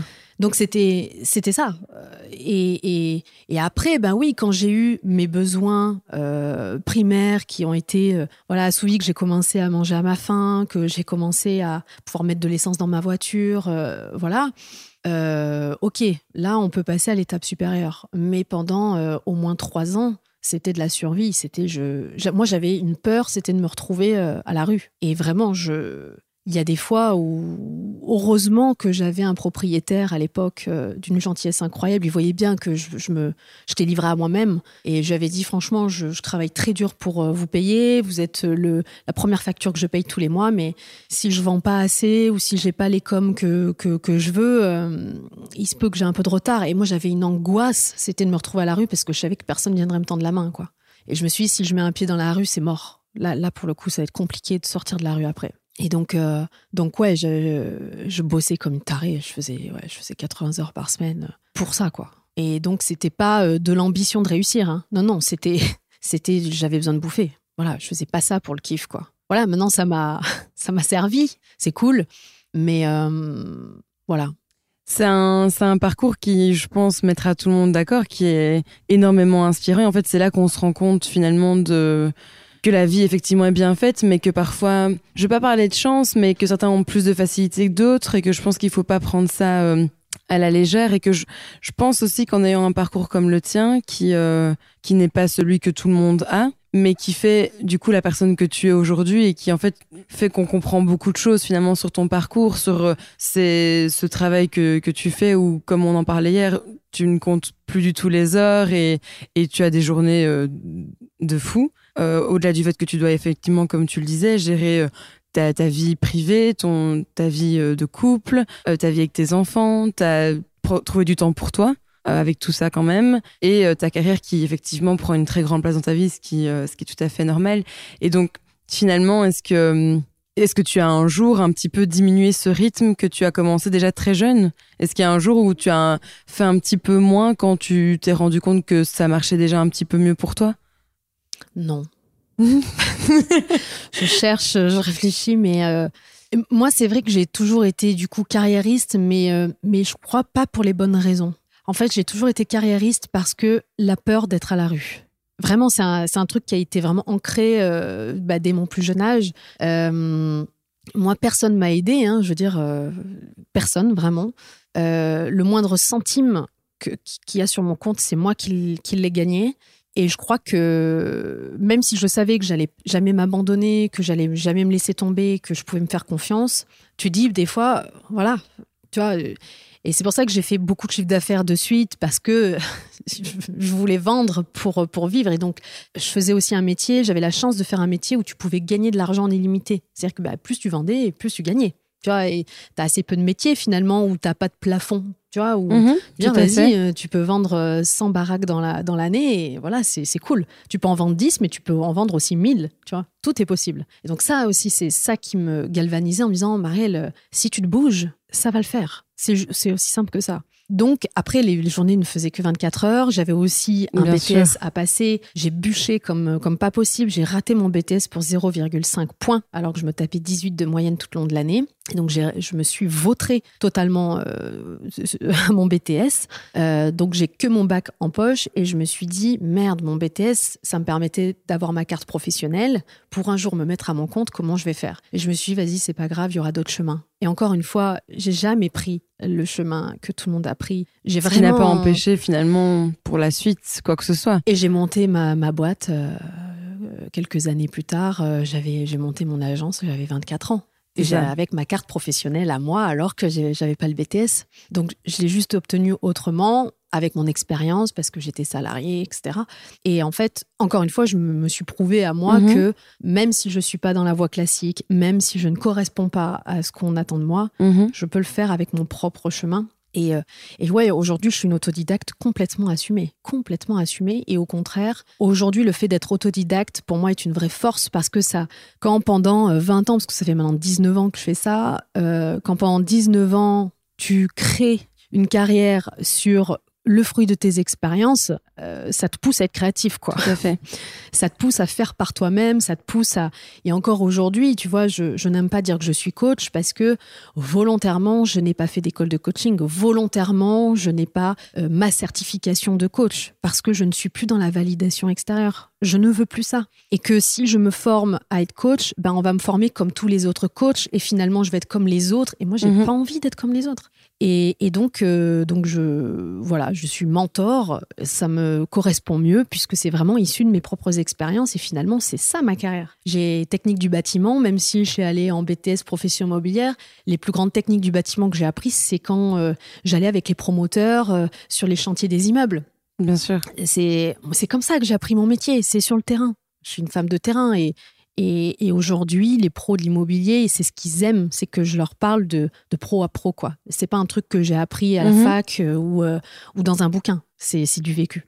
Non, c'est vraiment génial et ça se ressent en fait euh, quand tu en parles que c'est vraiment du vrai vécu et que c'est pas que c'est des choses que tu as vraiment vécues depuis depuis très jeune et honnêtement je après je, je, en off je sais que tu as encore énormément de projets en tête et que cette soif de tout le temps euh, créer et, euh, et, avoir des nouveaux projets et je sais que si tu avais on reculerait de 10 ans encore en arrière, il y aura encore eu mm. énormément de choses parce que tu as aussi ta vie à toi et ta vie privée qui est énormément importante. Mais honnêtement, je suis assez euh, bluffée par tout ce que tu me racontes. Tu vois, ça, c'est comme le dessin. Mhm. Tu vois, euh, pareil, le dessin, j'ai pas fait de cours, j'ai pas de technique. Je suis une autodidacte aussi, euh, voilà. Mais là, pour le coup, c'est pas assumé. C'est-à-dire que j'arrive pas à, tu vois. Mais je vais y arriver, je vais arriver à le faire et cette expo, euh, elle reste dans le coin de ma tête et, un jour je l'exposerai quand ce sera le bon timing pour moi. Là, on est sur un, nouveau projet immobilier euh, avec euh, avec Johan et, et, il est prévu sur les plans que je fasse mon atelier, voilà, pour me remettre au dessin. C'est quelque chose que j'ai vraiment envie. Bien sûr. Un, un, véritable atelier, un véritable studio pour enregistrer les podcasts, mon bureau évidemment. Donc je sais que là, je me crée, mhm. je vais me créer toutes les conditions pour euh, waouh, on va faire exploser la, créativité. Ta bulle de créativité à toi. Et je vais me faire plaisir. Ouais. C'est vraiment génial. La prochaine question, c'est quoi le succès pour toi? Considères-tu que tu as réussi? Si oui, qu'as-tu mis en place au cours de ta carrière et dans ton quotidien pour réussir ta vie professionnelle? Alors, on va commencer par la première question. C'est quoi la première? Quel le succès pour toi? Ta définition du succès à toi ben, J'en ai eu plusieurs au fur et à mesure des années. Euh, mais ma définition du succès aujourd'hui, pour moi, elle est vraiment euh, est-ce que je suis heureuse? C'est-à-dire, euh, je ne cherche pas à cocher le truc parfait, de la bucket list, du tout, mais je suis encore une fois très connectée à mes ressentis. Et le succès, pour moi, il n'est pas dans le matériel. Parce que je connais plein de gens, en fait, qui ont tout le matériel qu'ils veulent et tout l'argent qu'ils veulent et ils sont pas heureux. Donc, pour moi, c'est pas un succès. Euh, ça passe vraiment pas par ça. Euh, on en parlait tout à l'heure. Pour moi, ça dépend de, des relations que je me crée. Et je crois que c'est ça. C'est mon environnement, en fait, qui me rend heureuse. Et cet environnement, c'est nous qui le créons. Hein. Tout à fait. Euh, c'est nous qui avons le pouvoir là-dessus. Et donc, je crois que hum, tous les jours, j'œuvre à ce succès-là, à me créer l'environnement propice pour mon bonheur. Et ça passe par, bah oui, mes relations, les gens qui gravitent dans mon cercle, ce fameux cercle, ce cercle vraiment très proche, euh, mais ça passe aussi dans qu'est-ce qui me nourrit. Et pour moi, mon activité euh, est une nourriture. On en parlait en off. Euh, moi, demain, tu me dis t'arrêtes de bosser, je tombe en dépression. Hein. Je crois que mhm. parce que ce n'est pas un job juste pour gagner ma vie. C'est une activité qui me nourrit et qui me fait du bien et, et, qui, qui me fait grandir tous les jours. Je fais grandir les autres, mais je grandis aussi moi-même. Enfin, c'est vraiment ma nourriture. Donc, tu peux pas m'enlever ça. Donc, euh, donc ouais, pour moi, le succès, c'est euh, le curseur, il est où de mon bonheur? Après, attention, il y a des jours où je suis sous ma, mon plaid, je chiale euh, comme une petite fille parce que, parce que je me sens comme une grosse merde. Et c'est OK. Et puis le lendemain, c'est reparti. Voilà. Et ça aussi, ça, ça fait partie de, de l'être humain que nous Bien sommes. Sûr. Tu vois, mais c'est est-ce que je, suis, euh, j'ai une relation de couple épanouie. Est-ce que la relation avec mes enfants euh, me, me, fait du bien et est-ce que ça leur fait du bien? Est-ce qu'on passe assez de temps ensemble? Est-ce qu'on passe aussi assez de temps séparés? Pour moi, c'est très important, ça aussi. Euh, est-ce que je m'autorise suffisamment à faire ce que je veux sans culpabiliser de les laisser? Parce que ça, ça rend tout le monde malheureux. Tu vois, je suis toujours dans cette recherche de qu'est-ce qui est juste pour moi et pour eux. Et si c'est OK pour moi et pour eux, ben, mon succès, il est là. Et je, c'est pas tous les jours parfait, mais je, je, je, touche, je touche du doigt le succès que, que je voulais tant, ouais. Et qui a été un petit peu long à s'instaurer depuis qu'on a des enfants, donc ça fait six ans qu'on est parents. Euh, ça a tout bouleversé. Et donc, euh, on n'est pas reparti de zéro, parce qu'on repart jamais de zéro, mais euh, on, on, a dû revoir tout ce qu'on avait mis en place. Et je trouve que là, Ouais, là, on touche du doigt euh, quelque chose qui me convient très, très, très, très, très bien. Même si, on en parlait tout à l'heure, le rythme, il est encore très euh, soutenu. Euh, parce que, mais parce qu'on le veut bien aussi. il y a des choses qu'on veut faire bien avec nos enfants. personne m'oblige à m'occuper autant de mes enfants tu vois, je pourrais les faire garder jusqu'à 20h et puis j'ai moi une heure pour le dodo. Euh, sauf que moi, c'est pas ma vision de la maternité. Et encore une fois, elle m'appartient. Moi, voilà, tous les mercredis, je suis avec elle. Je suis très, très active avec mes enfants. Je fais des activités, je les amène partout. Je m'occupe d'elles, je m'intéresse à elles. Enfin, ça prend du temps et de l'énergie. Mais ça, c'est moi, c'est mes valeurs. J'ai pas fait des enfants pour les faire garder 12 euh, heures par jour et les voir qu'au dodo, quoi. Donc, encore une fois, euh, voilà, euh, là, euh, pendant une semaine, je suis en Belgique, c'est OK aussi. Voilà, euh, personne souffre de tout ça, en fait. Ça fait partie de, du succès, de comment moi je le vois. OK. La deuxième, c'était quoi? La deuxième question, c'est considères-tu que tu as réussi? Moi, je pense que on n'arrive jamais au bout de quelque chose. Je pense que hum, on en reparlera quand je serai sur mon lit de mort. je pense que je pourrais véritablement répondre à cette question à ce moment-là. Je comprends. Parce que euh, je n'ai que 36 ans et que j'ai encore beaucoup, beaucoup d'années devant moi. Donc, euh, Évidemment. c'est sans fin. Non, je pense qu'on n'arrive jamais au bout. C'est illimité. Et c'est justement ça qui est bien. C'est, je pense que si on se disait à 36 ans, voilà, euh, comme toi, j'ai réussi, bah, on en se fait, ferait royalement chier. on se ferait chier. Et donc, en fait, la, la vie mérite d'être vécue, je pense, parce que justement, c'est infini au niveau de tout ce qu'on peut, enfin, infini jusqu'au moment où malheureusement ça s'arrête. Et encore, Et on encore, ne sait pas ce qui s'y passe. on est d'accord. Mais Je dans- crois beaucoup à ça, ouais. Mm, Je pense en tout cas que les, certaines âmes de personnes finies restent et, euh, et qui fait que finalement parfois ça permet aussi un peu de continuer ton bout de chemin en ayant une présence d'une personne qui a, qui a une âme très présente et peut-être que je l'espère ce sera ton cas. J'y crois, ouais. Et donc justement qu'as-tu mis en place au cours de ta carrière et dans ton quotidien pour réussir ta vie professionnelle parce que ça, du coup, on peut le dire, la réussite, c'est quelque chose qui évoluera, mais ta vie professionnelle est déjà, j'ai l'impression, bien accomplie. Ce que j'ai mis en place, c'est une sécurité intérieure. Ça, c'est- D'ailleurs, c'est ce que j'apprends à- aux personnes qui, suivent mes accompagnements. C'est que hum, moi, j'ai vécu vécu toute cette euh, première, euh, ces premières, euh, cette première décennie euh, un peu comme dans un monde hostile, quoi. Et d'ailleurs, c'est ce qu'on m'avait inculqué. On m'avait dit le monde, euh, le monde est dur. Tu verras, le monde est violent. euh, c'est de la merde. Faudra se battre. euh, faudra toujours lutter pour être la première. euh. Enfin, vraiment, j'ai baigné dans cet environnement-là, dans ce schéma-là. La peur de perdre de l'argent, la peur de manquer. Euh, J'ai vraiment été né, enfin, grandi là-dedans. Et donc, euh, tout le temps, tout le temps, avec ce sentiment d'insécurité, quoi tu vois? Et j'ai bien vu que ça aidait pas, quoi. Et ça a créé une vie. Évidemment, tout ça, encore une fois, c'est inconscient. Je, je l'ai conscientisé au- avec le recul. Mais, mais tout ça, ça crée une vie qui, qui rend pas heureux, quoi. Et donc, euh, et donc, dès que je suis partie de chez mes parents, j'ai créé cette sécurité intérieure en moi, immuable, en disant je peux me faire confiance, je me laisserai jamais tomber, je n'irai jamais dans la rue. C'est la promesse que je me suis faite. Et euh, il y a une forme d'engagement, en fait, vraiment euh, viscéral. Et, euh, et, et je me souviens que pendant ces années où j'attendais, tu vois, j'attendais que les, les jours passent et que je me rapproche des 18 ans pour partir. Bon, finalement, je suis partie avant. Mais je me souviens que tous les soirs, j'étais, je me mettais sur mon rebord de fenêtre et euh, je pleurais un bon coup parce que j'étais fatiguée, parce que mes journées me convenaient pas. Euh, et, et, euh, et je regardais toujours vers le ciel et je voyais toujours cette, cette étoile qui brillait le plus. Et je me raccrochais toujours à elle, comme mon espoir, comme me dire, tu vois, là, tu es en train de vivre un truc de merde. Mhm. Mais tu vois, quand tu regardes là-haut, ça te donne de l'espoir que tu peux y arriver, tu peux t'en sortir, tu peux sortir de là. Tu, tu n'es pas obligé de rester là. Et donc, je crois que je, me suis créé mes propres croyances euh, qui allaient faciliter ce, ce, chemin-là.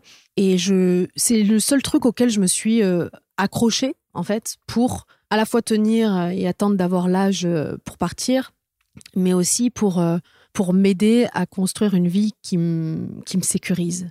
Et je suis toujours dans ce truc de sécurité, mais attention, pas dans la recherche de, de la sécurité de la part des autres. Tu vois, Oui, bien sûr. vraiment pas, parce qu'au contraire, c'est quelque chose que je n'avais pas de l'extérieur. De mes propres parents, j'avais pas cette sécurité. De, de mon Mhm. entourage, j'avais pas cette sécurité. Donc, euh, j'ai eu l'obligation de la. Enfin, j'ai bien senti que si je ne créais pas cette sécurité à l'intérieur de moi, j'allais me finir dans la rue. Et donc, euh, donc très naturellement et, et de façon euh, en mode survie, je me suis créé cette sécurité intérieure pour arriver à, à être à l'abri. Tout Voilà. à fait. Et ça, c'est resté. Alors des fois, euh, encore une fois, des fois, je, je m'éloigne du truc euh, et je ressens de l'insécurité. Mais dès que je ressens de l'insécurité, j'ai cet ancrage qui me ramène à ça. Mhm. Et je, voilà. Les émotions, ça part, ça vient, ça reste, plus ou moins de temps. Euh, Encore une fois, c'est nous qui pilotons ça. hein. Mais, euh, mais quand je sens qu'il y a une forme d'insécurité qui se euh, crée, pour moi, de toute manière, elle est insupportable. Cette, euh, cette insécurité que je ressens, elle me ramène trop à ce que j'ai pu ressentir quand euh, mon père, il, il a mis euh, le dossier de l'école de commerce de côté en disant, Pff, voilà, même sans, sans s'intéresser plus à moi ou à mon projet, tu vois. Donc il y a des trucs qui te marquent comme ça. Il y a des trucs où, euh, où quand tu demandes, à l'époque c'était 10 francs, pour aller au ciné et qu'on te dit, mais regarde mon por- porte-monnaie, il est vide, tu vois pas qu'on galère, tu vois pas que c'est la merde, tu vois. Tu dis, waouh, ok. Et, et moi, ça a créé des ancrages où je me souviens quand mon père m'a dit ça, dans ma tête, je me suis dit, mais le jour où j'ai des enfants, jamais je leur, fais, je leur ferai vivre ça. Cette insécurité-là, en fait, tu vois. Et euh, non pas qu'elles auront toujours tout ce qu'elles veulent, c'est pas ça. Mais c'est de se dire, la sécurité intérieure, elle est pour moi la clé de, la clé de tout, parce que quand tu as cette sécurité, du coup, tu as cette confiance. Mhm. Du coup, tu, tu fais baisser ce mental qui s'agite. Enfin, du coup, il y a tout qui s'ouvre. Bien sûr. Et en fait, euh, si on se fait vivre euh, de l'insécurité tout le temps, on peut pas être soi-même. On peut pas être soi-même. On, peut pas offrir le meilleur. On peut pas, on peut pas vivre la vie qu'on, qui nous inspire. Donc euh, voilà, il y a que nous qui pouvons le faire. Donc j'attends rien des autres. Et en même temps, j'ai baigné là-dedans. On a beaucoup compté sur Mhm. moi et, euh, et j'ai jamais pu euh, me Vraiment. reposer sur une épaule. Je ne sais pas ce que c'est. Tu vois, un truc bête. Hier, tu as, repassé ma veste. Ah oui. Et je t'ai dit, waouh, ça me fait drôle qu'on s'occupe de moi, tu vois. Oui, Il y a ce oui. truc de waouh, Je me souviens, oui. tu vois. C'est des choses sur lesquelles je suis sensible, tu vois. pour ça que le premier mot qui m'est venu tout à l'heure, c'est sensibilité. Tout à fait. Et que, qui se remarque euh, très rapidement, mais qui, pour moi, c'est une part de toi qui est là, justement la plus touchante parce que c'est là qu'on voit ton authenticité. Malgré parfois ce qu'on peut penser au premier abord, c'est vraiment ton authenticité qui, c'est la première chose que j'ai remarqué en tout cas.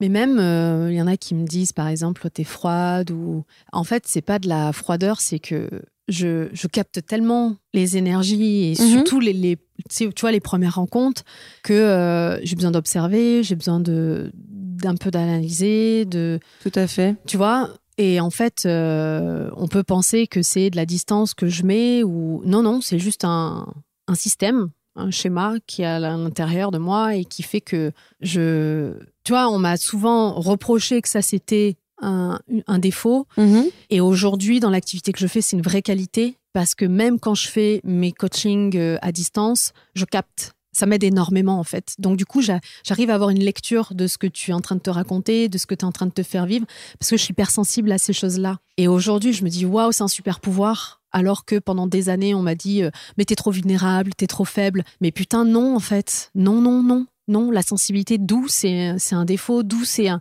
un, un truc de merde, tu vois. Au contraire, je trouve que, tu vois, les artistes, par exemple, sont des âmes ultra sensibles. Et les artistes, c'est ce qui donne le sens à la vie. C'est-à-dire que à travers les yeux, des artistes, ils ont, euh, ils ont cette avancée sur euh, comment ils voient le monde. Et euh, enfin, beaucoup de choses ont été créées à travers le regard des artistes. Mais s'ils n'avaient pas cette sensibilité sur ce qui les entourait, est-ce qu'on le verrait? Et donc pour moi, la sensibilité est une réelle force. Et ça rend, et ça rend les gens plus beaux, je trouve. Tu as raison, ça, ça m'appartient. Mais Non, je suis les d'accord gens avec sensibles, ils me, oh, ils me, ils me touchent. ils me- On parlait plus euh, tout à l'heure de- de- des prochains invités euh, qui, qui vont venir, et c'est ça. euh, dès qu'il y a un peu de sensibilité, mais une sensibilité, c'est pas une sensibilité qui rend vulnérable, c'est une sensibilité non, bien sûr, puissante. en bien fait. sûr. Ça, ça me, waouh, ça, ça m'impacte. C'est génial. La prochaine question. Je pense que tout le monde l'a pu le constater. Tu as plusieurs cordes à ton arc. Quelles sont tes différentes casquettes? Ben, j'en ai beaucoup. hein. Je le sais. Je pense que c'est intéressant de, de, les connaître euh, mieux. Tu vois, il y a des gens qui disent euh, je suis ça ou je fais que ça. Je pense qu'on est un tout. On, est un tout et on n'est pas que l'un ou que l'autre. C'est pas binaire en fait. Et euh, tu vois, on m'a souvent dit mais pourquoi, pourquoi aujourd'hui t'accompagnes les gens? Pourquoi t'as changé de travail? Pourquoi?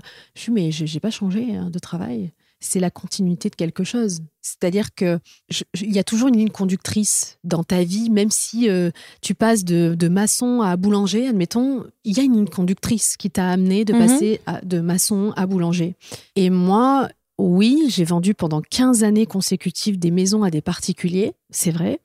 Euh, ensuite, j'ai été consultante pour le fichier Amepi, donc c'est un groupe immobilier sur Paris, où euh, en fait on fédère la profession. Donc c'est une organisation qui a été créée par euh, toutes les têtes de réseau, donc Century 21, La Forêt, ERA, Orpi, toutes les enseignes qu'on connaît, et euh, par les syndicats qui représentent les intérêts euh, des, des agences immobilières indépendantes. Et donc tout le monde s'est lié pour fédérer la profession autour d'un outil qui est donc le fichier AMEPI et qui est l'outil de la profession pour partager les biens qu'on a en exclusivité entre agences. Et donc moi, ça avait du sens, si tu veux, de vendre mon agence pour ensuite transmettre, puisque j'ai une histoire personnelle avec l'agence et ce qui s'est passé à l'agence qui m'a amené à faire ça. Et donc du coup, ça avait du sens pour moi de fédérer une profession que j'admire beaucoup et que je respecte beaucoup. J'adore euh, mon métier. Euh, j'ai beaucoup d'admiration pour l'agent immobilier qui pour moi fait l'un des plus beaux métiers au monde après celui de sage-femme. Pourquoi? Parce qu'on réalise les rêves des gens.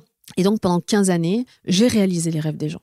Voilà, soit changeaient de quartier, soit changeaient de ville, soit changeaient de foyer, soit changeaient de vie. Ils divorcent, ils ont un décès, ou ils se mettent en couple, ou on est dans le projet de vie des gens en fait. Et quand je me suis mise à accompagner les professionnels de l'immobilier, je continue. Je continue à réaliser les rêves des gens, à, à- à aider les entrepreneurs à, à se sentir bien dans les entreprises qu'ils ont fondées. Bah, c'est un rêve qu'ils ont. Donc je continue à réaliser les rêves des gens, même si ça ne passe plus par je vends des maisons. En fait, peu importe ton produit, peu importe euh, l'action que tu fais. Mais Mhm. ma ligne conductrice, moi, ça fait 19 ans que je réalise les rêves des gens. Et ça me rend, euh, ça me rend mais tellement, tellement heureuse de faire ça. Donc ma casquette là-dedans, euh, ben, j'en ai plusieurs. Très dur comme question parce que je me mettrai pas dans une case, mais on va dire que hum, réaliser les rêves des gens, c'est suffisamment large pour que ça me convienne. Et c'est ce qui t'épanouit le plus, Ah oui. finalement. Ah oui. Je, je crois que je. En fait, j'ai eu pas mal de doutes il y a trois ans où j'avais réfléchi à changer de métier. J'ai jamais trouvé. Et pourtant, il y a plein de choses que j'aime. hein. Tu vois, j'aime le dessin, j'aime le cinéma, j'aime euh, plein de choses. Et je crois que non, c'est réaliser les rêves des gens, c'est là-dedans que je que ça, enfin, ça me rend heureuse. Ça y est, de, de me dire que moi j'ai contribué Bien sûr. c'est ah j'ai participé à ça Euh, voilà c'est bon. C'est bon ça me suffit. C'est une très belle réponse euh, qui justement confirme un petit peu euh, cette envie euh, chez toi de à la fois cette sensibilité et puis cette envie de de vivre la vie de manière hyper intense mais aussi toujours accompagné toi soit être accompagné de gens qui comme tu le disais ton ton cercle qui est quelque chose qui revient beaucoup et, et à la fois accompagner les gens dans leurs rêves et, et y contribuer pour que pour leur rendre pour qu'ils soient heureux en fait finalement. Ouais. tout simplement. Donc c'est quelque chose qui revient beaucoup et je trouve ça euh, très touchant. En fait je crois que dès mon plus jeune âge j'ai- compris que le bonheur ne tombait pas tout seul et que et que même si j'ai eu la chance d'être euh, une fille née euh, en Occident dans un pays libre tu vois ça j'ai eu cette chance là ça c'est vrai. Euh, mais je dis souvent, il y en a qui disent j'ai eu- j'ai de la chance et il y en a qui disent j'aide la chance. Et même si euh, on est tous des miracles et qu'on a eu cette chance d'être là, on avait combien de chances d'être là? Donc ça, c'est c'est la chance qu'on a eue au, au départ. On a eu cette chance d'être né dans un pays libre et, et Dieu merci. Mais tout le reste, c'est nous. Et peu importe ton environnement. Donc, euh, je crois que j'ai tellement, tellement la valeur du bonheur que si moi je peux contribuer aussi à mon niveau, aider les autres à, à l'être, tout à fait waouh! Le bonheur, c'est quelque chose de précieux, c'est quelque chose qui se construit, c'est que- c'est ouais, c'est c'est tous les jours. C'est tous les jours et c'est c'est ton alignement, c'est tes limites, c'est qu'est-ce que en, en quoi je suis ok, en quoi je suis pas ok. Et donc c'est tous les jours euh, cet arbitrage. On parle de libre arbitre, c'est tout ça. à fait C'est tous les jours, j'ai un arbitrage sur euh, est-ce que ça c'est ok, c'est c'est pas ok. Alors évidemment, je j'intellectualise pas toutes mes prises de décision. non non bien sûr Mais euh, je comprends quand même 30 35 000 décisions par jour. Donc euh, voilà, tu as à peine 1% qui sont conscientes. Donc euh, voilà. Mais, mais tu vois un peu l'idée. Et est-ce que euh, en allant voir cette personne, tu vois, est-ce qu'en allant voir Natacha, je vais passer un bon moment? Bien évidemment, si je suis là, c'est que je sais que c'est quelque chose qui va me nourrir, qui va te nourrir. Enfin, et on nourrit les autres. Et du coup, on contribue au bonheur des autres aussi. Enfin, tu vois. Et donc, euh, ouais, je me suis construit une vie axée là-dessus. ok et est-ce que finalement tu arrives à combiner ta vie professionnelle et ta vie perso? Et si oui comment fais-tu? Franchement, je vais pas mentir, c'est du sport. Non, c'est chaud. Non, mais c'est chaud, bien Comme sûr. on disait hier, il faut Mais limite ouais. planifier des moments pour, euh, pour vous deux, avec euh, toi et, et Ouais. ton mari, pour, euh, pour vous retrouver, en fait. Mais bien sûr, je vais. Franchement, je vais pas le faire dans le pathos ou tu vois. À un moment donné, il faut dire les choses. C'est pas parce que c'est possible que c'est facile. Et ça, c'est vraiment une règle immuable. Donc, tout est possible. La preuve, je vis le truc, tout est possible. Mais putain, c'est chaud. C'est-à-dire que là, j'ai un rythme qui, je le sais, ne me convient pas.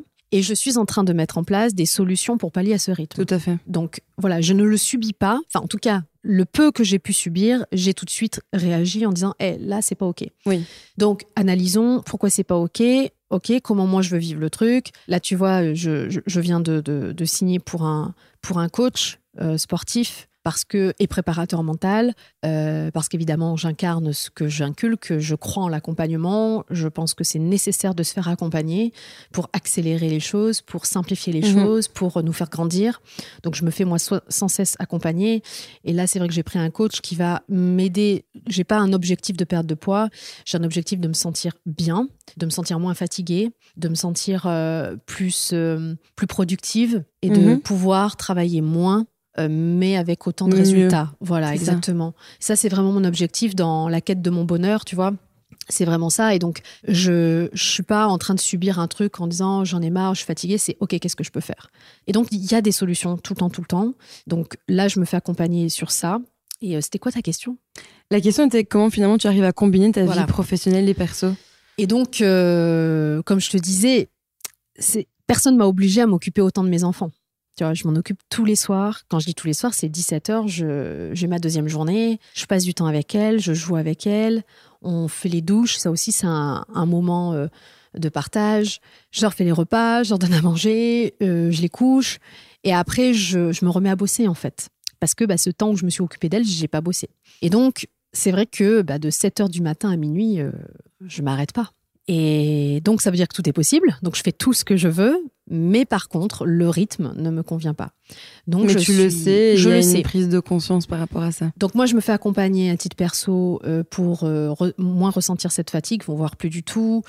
Euh, je- J'ai la chance avec maintenant Muffin Game de rencontrer des personnalités incroyables et donc je rencontre aussi des personnalités qui ont des solutions au niveau, euh, tu vois, nutritif. Euh, là, de, de- vinaigre de cidre, par exemple. Donc, euh, big up à, Marina. Euh, Il y aura un épisode avec elle.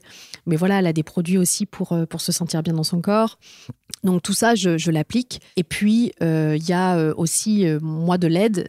J'ai accepté, il y a un mois, que je, je ne pouvais pas tout faire toute seule. Ça, c'était très dur de l'accepter.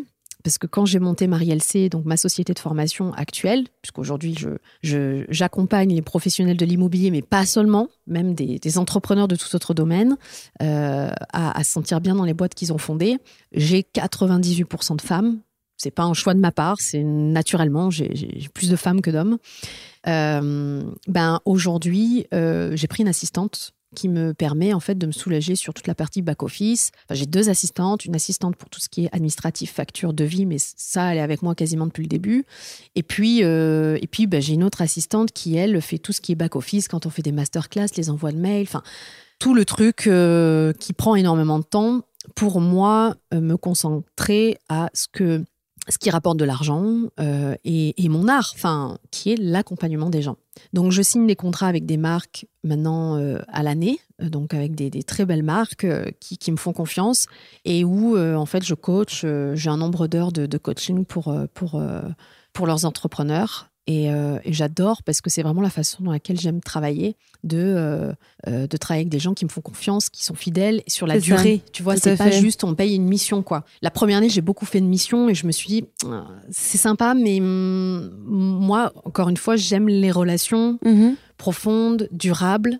Euh, c'est ça qui me fait vibrer, créer un vrai partenariat, un vrai lien, Mhm. euh, faire partie d'une famille. Et je me rends compte que là, tous les contrats que j'ai, c'est qu'avec des gens comme ça. Et waouh, c'est. Je suis indépendante, donc je garde ma liberté. On revient à la liberté, mais je suis une partie intégrante de leur famille. Et donc tout est parfait. Et donc aujourd'hui, moi, les contrats que j'ai, c'est, je les adore. J'adore les clients avec qui je travaille. C'est, c'est vraiment un, un bonheur. C'est, je n'ai plus cette sensation de travail parce que euh, parce que c'est du plaisir, quoi, c'est du kiff. Ça. Muffin Game, c'est pas du travail. Les contrats avec ces marques, c'est pas du travail. Et pourtant, ça en est en soi, Bien mais, sûr. mais je n'ai plus ce sentiment-là. Donc, euh, donc, on a trouvé une forme d'équilibre avec mon mari. On se partage les tâches. Euh, J'en fais plus que lui. C'est pas qu'on compare, mais c'est une vérité. Je- Mhm. je- la charge mentale, elle est là. Euh, donc j'y travaille. Je travaille énormément sur, euh, sur baisser ma charge mentale. Euh, Il y a des signaux auxquels je suis sensible. Voilà, quand j'oublie un lieu d'anniversaire d'une copine à ma fille, je me dis waouh, ok, on en est là quoi. Et donc franchement, ça arrive. Et je suis humaine, je suis humaine quoi. Et donc quand je vois des signes comme ça, je me dis faut ralentir. Mhm. Là, euh, on a un projet. Il y a un moucheron là qui nous. hein on est d'accord. hein On est d'accord. on a un projet qui va nous prendre euh, beaucoup de temps pendant au moins un an et demi, puisqu'on on va construire une maison. Et je me dis, waouh, il va falloir trouver le temps de tout ça. Et donc, je pense que je vais Et prioriser. de baisser le rythme En finalement. fait, je vais baisser le rythme, mais je vais. En fait, c'est contre-intuitif. C'est-à-dire que n'importe quel entrepreneur va te dire, tu élimines ce qui ne te rapporte pas d'argent, et moi, je vais éliminer. Enfin, en tout cas, je vais garder tout ce qui me nourrit le plus. C'est ça. Et en général, tout ce qui me nourrit le plus, c'est ce qui me rapporte le moins d'argent. Donc non, je vais pas faire comme, euh, comme, on, ligne de on- comme on me conseille de faire. Parce que, encore une fois, c'est tellement, tellement important à mon bonheur. Donc, je priorise toujours mon bonheur. Donc, je, vais, je sais que je vais gagner moins d'argent. Et encore, en fait, je sais pas. On verra. On, en verra, reparlera. On sait pas. C'est même pas sûr, tu vois. Donc ça, tu vois, c'est en fait c'est une croyance de merde. Donc non, en fait ça ne, ne veut pas forcément dire ça. Euh, on verra. En tout cas, par exemple, je vais pas diminuer Muffin Game. C'est un truc. euh, et, et Muffin Game, euh, voilà, on l'a lancé il y a cinq semaines. ça, ça, ça rapporte rien. Monétiser un podcast, c'est long, tu vois. Mais je je me vois pas diminuer Muffin Game, par exemple. Donc je vais prioriser ce qui me rend le plus heureux, le, le- ouais, le plus heureuse. Même si j'aime pas la hiérarchie, mais s'il faut faire des choix, en tout cas, je vais garder ce qui me nourrit le plus. Mais finalement, une... te nourrir pas fi- spécialement financièrement, Non. mais plus au niveau de, De mon de épanouissement. ton moi. épanouissement personnel. En fait, mon épanouissement est la priorité de tout. Si tu n'es pas heureuse, tu peux pas donner le meilleur à tes clients. C'est, c'est, c'est- ça marche pas. Ça ne marche pas. Donc, euh, vraiment, c'est ce que j'incarne. Euh, c'est euh, faites de vous votre priorité. Mhm. Euh, si vous, vous êtes bien, votre business se sentira bien. Le point de départ, c'est vous. Donc, je ne vais pas faire des choix en fonction de l'argent. Je vais faire des, des, des choix en fonction de ce qui me rend heureuse. Et c'est l'essentiel, je trouve. Mais il y a cinq ans, j'au- j'aurais pas parlé comme ça. hein. Évidemment, Voilà. parce qu'on c'est une constante évolution. Mais je- personnellement, je pense que c'est c'est ce qui va te nourrir de la meilleure des façons. Et pour du coup qui pour une longue durée. Je veux dire, au bout d'un moment, c'est que l'argent, bien évidemment, c'est important. On n'a pas d'argent, on vit pas. Mais d'un côté, je pense que beaucoup de gens qu'on connaît et d'autres ont peut-être un petit peu trop centralisé euh, le, le côté genre argent, rentabilité, argent, rentabilité, et qui en fait se sont finalement perdus dans tout ça. Et, et c'est pas ça qui contribue réellement au bonheur. Donc euh, ça, je suis vraiment d'accord avec toi. Donc au niveau de notre prochaine question, justement, tu en as un tout petit peu parlé juste avant. Comment dealer avec la charge mentale? Donc, euh, penses-tu que les femmes entrepreneurs ont plus de charge mentale que les hommes entrepreneurs J'aime pas faire des généralités, mais dans ce que moi je vis déjà en tant que femme et dans ce que celles que j'accompagne vivent, oui, oui. Pas toutes. Euh, J'ai interviewé d'ailleurs des, il y, y a eu- des invités sur Muffin Game qui, qui ne vivent pas du tout comme ça, mais parce qu'ils n'ont pas du tout la même organisation avec leur mari, tu vois. Mais, euh, mais de façon générale, euh, s'il faut faire une généralité, en tout cas dans, dans la majorité des personnes que, que je rencontre en accompagnement et, voilà, c'est effectivement, euh, il y a une charge mentale qui est plus importante parce que oui, les mentalités ont évolué, oui, nous avons l'égalité des droits en théorie, mais l'égalité des libertés, elle n'est pas encore là.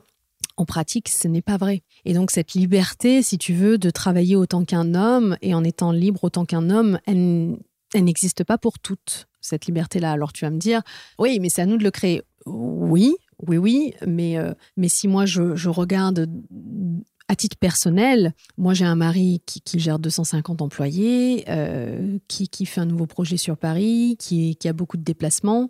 Je fais quoi? Je lui dis tu abandonnes tes rêves, tu abandonnes tes projets pour aller chercher les enfants à l'école. Ça n'a pas de sens. Donc il y a aussi, euh, il y a aussi ce truc-là, c'est que lui aussi fait un métier passion. Donc, il est hors de question que je le bride sur ses passions et sur ses rêves à lui aussi. Et donc, on compose. Et donc, euh, c'est aussi la raison pour laquelle ça m'a poussé à quitter le fichier Amépi et à créer Marie LC, qui est aujourd'hui une société que je mets, ma société est au service de ma vie de famille et plus l'inverse. Donc ça aussi, c'est nouveau dans ma vie. Euh, ça va faire bientôt deux ans que j'ai créé cette société et ça fait deux ans que mon business est au service de ma vie de famille, que les décisions que je prends dans mon business, c'est toujours calqué en priorité par rapport à l'équilibre et au bonheur de ma famille et, du mien, évidemment. Mais tu vois, je suis plus du tout dans le business plan que j'avais pu faire lorsque j'ai monté mon, agence Century 21 quand j'avais 24 euh, ans. Tu vois. Donc, oui, j'ai fait évoluer les choses. Maintenant, euh, moi, je dis, j'ai cinq cerveaux. Bien sûr, j'ai cinq cerveaux. J'ai un cerveau pour moi. Quand je dis pour moi, c'est mon bien-être et mon business. Euh, j'ai un cerveau pour euh, chacun de mes enfants et pour mon mari et pour le tout. Donc oui, tu as, la logistique, tu as anticipé le rendez-vous chez le médecin, euh, les cours de dessin, les goûters d'anniversaire chez les unes chez les autres, les courses, le linge, enfin, on est dans la vraie vie, quoi. Hein. Et donc, donc si ça c'est pas fait, personne ne le fait à ta place, et qu'à un moment donné, il faut bien habiller tes enfants, à un moment donné, il faut bien les nourrir, et que voilà, et qu'il n'y a pas juste les, les gardes tu vois, on parle souvent de oui, mais tu gardes les enfants, tu t'occupes beaucoup d'eux. En fait, y a, tu t'occupes de tes enfants et tu gères tout ce qui permet euh, à tes enfants d'avoir une, vie confortable. Et donc, c'est tout ce, c'est hyper ingrat parce que c'est, invisible, ça se voit pas. Euh, mon mari, il arrive euh, à 19h, tout est prêt. Tu vois, enfin, les, les filles sont douchées, elles ont mangé, la maison est rangée, moi je viens de finir de bosser. Waouh, je dis ouais, ça a été du taf, quoi. Et tu le vois pas. Et donc, c'est hyper ingrat. Et si tu veux, la charge mentale, je pense qu'elle est, euh, pour ne pas la subir, euh, moi, j'ai trouvé quelques clés que je peux partager, qui est pour moi l'accompagnement, se faire accompagner par quelqu'un d'extérieur. Là, tu vois, je, me fais accompagner par un coach sportif, mais autant dans six mois, c'est quelqu'un d'autre, tu vois. Je trouve que ça, c'est hyper important. Il y a, euh, il y a ensuite, euh, ben, euh, qu'est-ce que, où est-ce que je peux trouver des solutions mm-hmm. Tu vois, moi, j'ai une femme de ménage, voilà, j'ai augmenté ses heures tu vois, par exemple, euh, que euh, j'ai une, une babysitter qui, des fois, euh, quand, quand, je me sens fatiguée, même si je suis là, que j'ai une grosse journée ou que j'ai enchaîné des déplacements et que je suis vraiment fatiguée, bah, même si je suis là, elle vient me donner un coup de main. Ça aussi, j'ai accepté, parce que c'est hyper féminin de vouloir tout faire toute seule, voilà. Non, non, j'ai accepté. nous, on n'a pas de famille qui nous garde les enfants, on n'a pas de famille qui nous aide à aller chercher les petits à l'école ou oh, vous êtes fatigué, on les garde ce soir. Nous, on connaît pas ça. Donc, on est H24 avec nos enfants mais H24. Donc, même pour avoir du temps euh, dans le couple, eh ben, euh, maintenant on le sait, tu vois, on, prend rendez-vous, on le cale dans l'agenda, ça c'est notre journée à nous, ça c'est notre soirée à nous, euh, voilà, et c'est des moments précieux qu'on veut se garder parce que, bah, comme on est H24 avec nos enfants, on arrive difficilement à finir une phrase sans être coupé, mhm. on, on, est constamment interrompu, que ça crie, ça pleure, ça rigole, enfin voilà, c'est la vie. Donc, euh, on compose avec les éléments du présent sans vouloir absolument chercher à retrouver notre couple d'avant, parce que notre couple d'avant n'existe plus, puisqu'aujourd'hui, on n'est plus deux, on est quatre. Euh, dans notre couple, on restera à deux, mais il y a quand même euh, deux petites têtes blondes au milieu et qui, voilà, qui, changent la vie. Et donc, ouais, la charge mentale, elle est, elle est présente, bien sûr, mais encore une fois, on a cette capacité de la faire diminuer, vraiment. Et c'est l'engagement qu'on a envers soi. Moi, je, pourrais hein, pleurer dans mon coin tous les soirs en me disant c'est trop dur, le rythme est trop dur. Puis basta. Non, je fais quelque chose. Je... Encore une fois, si on vit de la charge mentale, c'est que hum, on ne fait rien pour la diminuer. Mhm. Alors encore une fois, il y en a qui vont dire oui, mais je la vis vraiment. Oui, mais tout dépend de ce que tu te fais vivre dans ton monde intérieur. Et, ton monde extérieur est le reflet de ce que tu te fais vivre à l'intérieur. Donc mhm. si tu ressens cette charge mentale, c'est que tu te fais vivre ça. Donc diminue ton rythme, trouve des solutions, fais-toi aider, fais-toi accompagner. Enfin, il y a plein de clés euh, prends ce qui te convient à toi, mais, euh, mais le subis pas, quoi. Donc pour moi, la charge mentale, il y a des clés, il y a des solutions. C'est peut-être pas parfait. On verra dans, plusieurs mois. Mais ouais, je suis convaincue que la charge mentale, euh, on peut la pallier, ouais. Ok. Et donc la dernière question pour terminer ce podcast. Aujourd'hui, est-ce qu'il y a quelque chose que tu voudrais changer dans ta vie? Ça peut être à tout niveau, ça peut être... ça peut, c'est vraiment de manière générale. Est-ce qu'il y a quelque chose que tu aimerais changer? Oui, mais je sais qu'on pourra pas. Euh, moi, j'aurais aimé vivre à l'étranger, par exemple. Euh, je ne serais pas du tout restée euh, en France. Je n'ai rien contre la France, hein. mais, mais moi, je rêve d'un lifestyle qui, qui à Montélimar n'est pas possible et que Montélimar, moi, c'est une ville qui m'inspire pas je le dis, hein, voilà. Et c'est la raison pour laquelle je me suis mis comme objectif dans ma société de une fois par mois partir dans une ville qui m'inspire, puisqu'on ne pourra jamais partir de Montélimar parce que mon mari a une entreprise familiale à côté et il aime trop ce qu'il fait, donc on partira pas pour ces raisons-là. Mais du coup, encore une fois, je veux pas le subir, donc je me dis, ben, puisque on ne pourra pas déménager définitivement mhm. dans un endroit qui m'inspire, comment je peux quand même vivre cette inspiration? Et donc euh, Bruxelles est une ville qui m'inspire, euh, euh, Marrakech est une ville qui m'inspire, donc voilà, j'ai un planning comme ça dans mon année où, ben voilà, je, je, vais dans ces villes très très régulièrement pour trouver cette inspiration, ce lifestyle qui moi me, me convient. Donc et Liège alors dans tout ça quand même? Bah, Liège, j'ai découvert véritablement Liège hier soir parce que la, la, première fois que je suis venue à Liège, donc il y a trois mois, je suis venue pour t'interviewer et je suis repartie et j'ai pas vu grand chose. Donc j'ai vraiment vu Liège pour la première fois hier soir. Donc euh, écoute, je suis encore là trois jours. Donc je te dirais si Liège fait partie de mes villes qui m'inspirent. Mais en tout cas déjà tu y es. Donc je sais que je vais revenir parce que déjà toi tu m'inspires. Donc tu vois, des fois, c'est pas que la ville. Il y a des fois aussi les, personnes. qui t'inspirent, qui sont là. Et, et, je pense que, euh, tu vois, même mon mari ou mes enfants euh, me disent, mais oui, vas-y, quoi. C'est, tu vois, quand, pareil, je, pars très souvent dans le désert. Je suis revenue là du désert pour la deuxième fois il y a, un mois et demi. Et ma fille m'avait écrit un mot. Alors, elle sait pas écrire, mais elle avait dicté ça à son père. Et elle avait écrit un truc du genre euh, Tu sais, maman, euh, quand tu pars dans le désert, on est parfois triste, mais on est très vite contente parce qu'en fait, euh, on sait que ça te rend heureuse. Alors, nous, ça nous fait plaisir. Et tu vois, moi, il y, en a plein qui me disent oh, Tu pars une semaine loin de tes enfants, tu laisses tes enfants, waouh, mais moi, je le ferai jamais. En fait, c'est pas du tout euh, l'image que j'ai envie de donner à mes filles. Tu vois, moi, j'ai deux filles. J'ai pas envie de leur montrer que je m'empêche de faire des choses par rapport à elles. C'est pas du tout l'exemple que je veux leur montrer. Et c'est pas pour, ça, pas pour euh, autant que tu t'en occupes pas ou que tu les ah, abandonnes, que du je contraire. Je ne culpabilise pas. Je m'en occupe beaucoup. Quand je suis là, je m'en occupe vraiment beaucoup. Mais elles savent aussi que moi, j'ai besoin de ces moments-là mhm, qui me Bien sûr quand je m'occupe d'elle, ça me nourrit, mais quand je suis là, ça me nourrit aussi. Et donc, si elles veulent une maman épanouie, ben, faut me laisser partir. Mais elles, elles l'ont compris. Tu vois, elles n'en souffrent pas du tout. Mon mari encore moins, parce que nous, on s'est rencontrés euh, dès le début, on s'est dit, on s'empêche de rien, euh, voilà. Donc ça, c'est ok euh, entre nous depuis toujours. Mais, mais je vois bien que mes filles, elles n'en souffrent pas. Et donc, euh, moi, j'ai envie de leur montrer un exemple de, ben, on a tout le temps vu maman faire tout ce qu'elle voulait, voyager à droite à gauche, s'autoriser. Donc, euh, ça veut dire que c'est possible et que nous aussi, on peut le faire. Ben oui, voilà. Donc, j'ai aussi envie, quelque part, de leur montrer cet exemple. Donc, je me bride euh, pas du tout, quoi. Donc si, oui, c'est ça que j'aurais aimé changer, mais je, ne, je ne pourrais pas d'un point de vue logistique. logistique. mais tu vois, je, encore une fois, je, mhm. trouve une, un autre chemin. C'est ça. je suis là. Je pense que je suis une spécialiste de trouver des, des petits chemins de traverse. Je prends pas tout le temps l'autoroute, mais les petits chemins de traverse, ils sont sympas aussi. Ok. Bah, en tout cas, c'est les questions que j'avais préparées pour ton podcast. Cool. Et je pense que c'était parfaitement orienté vers les sujets que tout le monde demandait pour l'instant et qui était axé à la fois sur l'intime, mais comme aussi sur ta vie professionnelle, ta carrière. Et euh, en tout cas, c'était un plaisir pour moi de, t'interviewer. moi aussi. D'être de l'autre côté du micro. Euh, c'est un très bon exercice, je trouve, à la fois surtout pour toi.